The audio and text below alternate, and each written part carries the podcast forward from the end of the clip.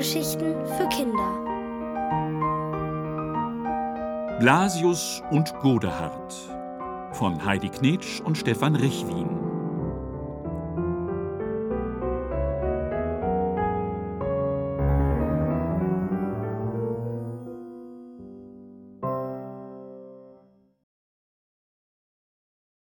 Der Todesengel In einem kleinen Dorf lebte ein Bauer, der es mit Fleiß und harter Arbeit zu großem Reichtum gebracht hatte.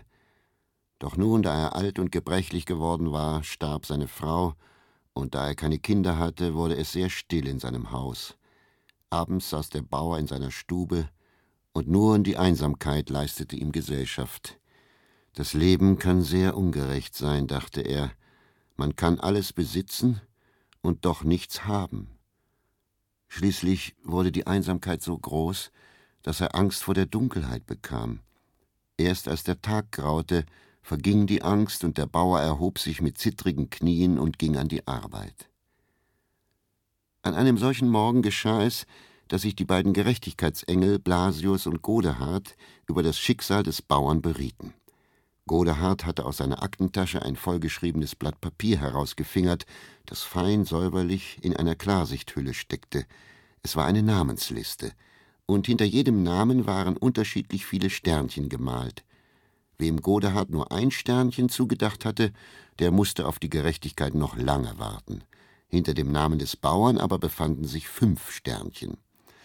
Wenn wir jetzt nichts tun, sagte Godehard und klopfte mit der Spitze seines Bleistifts auf den Namen des Bauern, kommt die Gerechtigkeit zu spät. Blasius gähnte. Gern hätte er noch etwas länger geschlafen.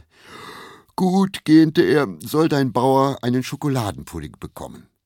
Godehard blickte verzweifelt nach oben. Er braucht Gesellschaft, polterte er los. Ein Schokoladenpudding kann einem keine Gesellschaft leisten. Ich habe mich in Gesellschaft eines Schokoladenpuddings mit Vanillensauce immer sehr wohl gefühlt, sagte Blasius.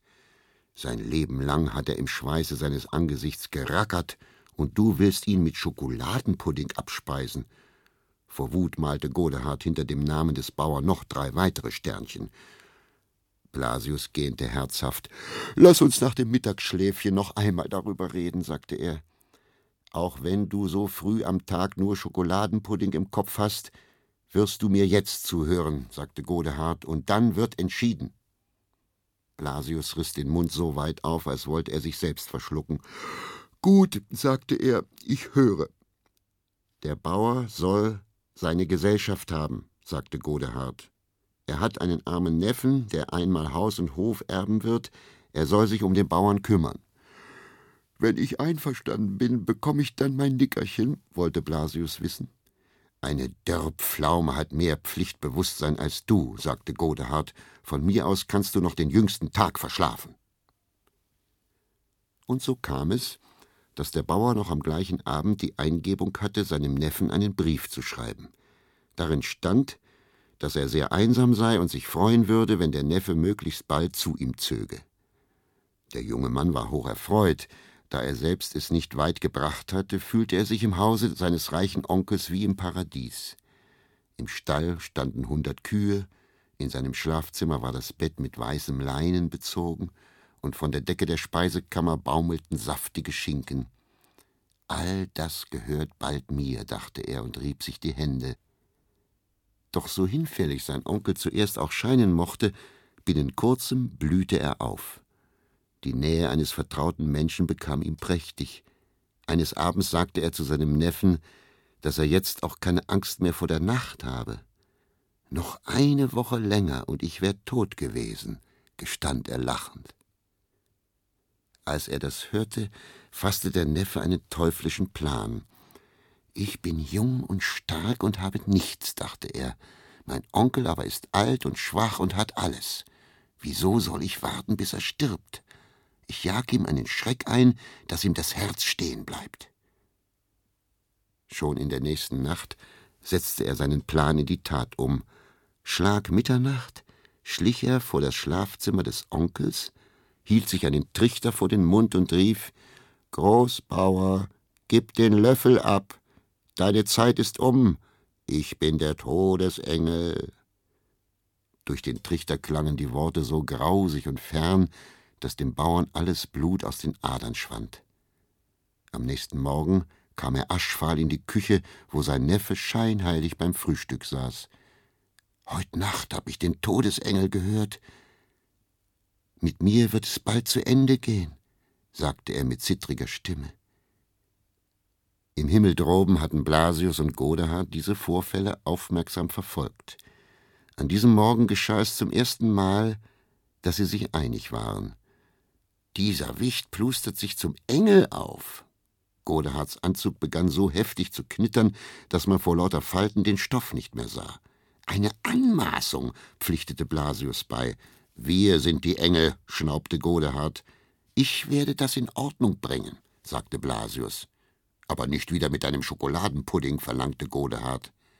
Lass mich nur machen, sagte Blasius geheimnisvoll. Und so kam es, dass der Neffe in der nächsten Nacht seinen Mummenschanz noch wirksamer machen wollte, indem er die Worte des Todesengels durch den Kamin hinabschickte. Also kletterte er um Mitternacht auf das Dach des Hauses, beugte sich tief in den Schornstein hinunter und rief Gib den Löffel ab, Bauer, deine Zeit ist um. Schaurig hallte der Ruf des falschen Todesengels durch das Haus.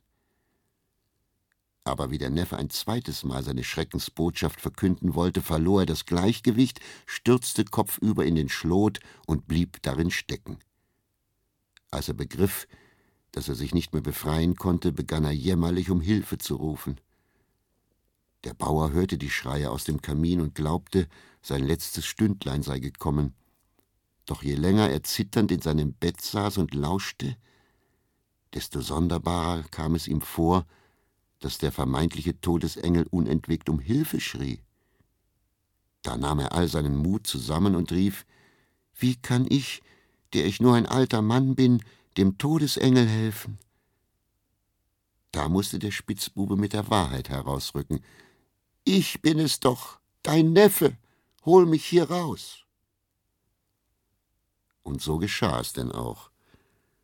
Aber noch in derselben Nacht wurde der Neffe mit Schimpf und Schande vom Hof gejagt. Und zum ersten Mal seit ihrer Zusammenarbeit fand Godehard ein lobendes Wort für Blasius.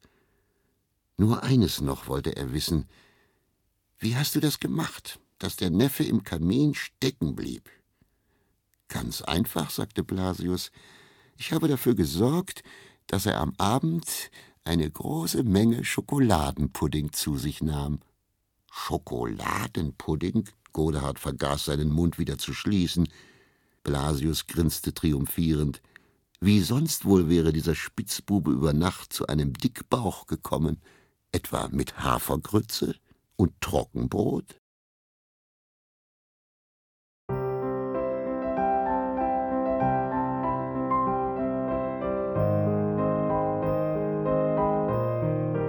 Ihr hörtet Blasius und Godehard von Heidi Knetsch und Stefan Richwin.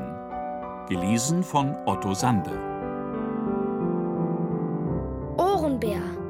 Hörgeschichten für Kinder.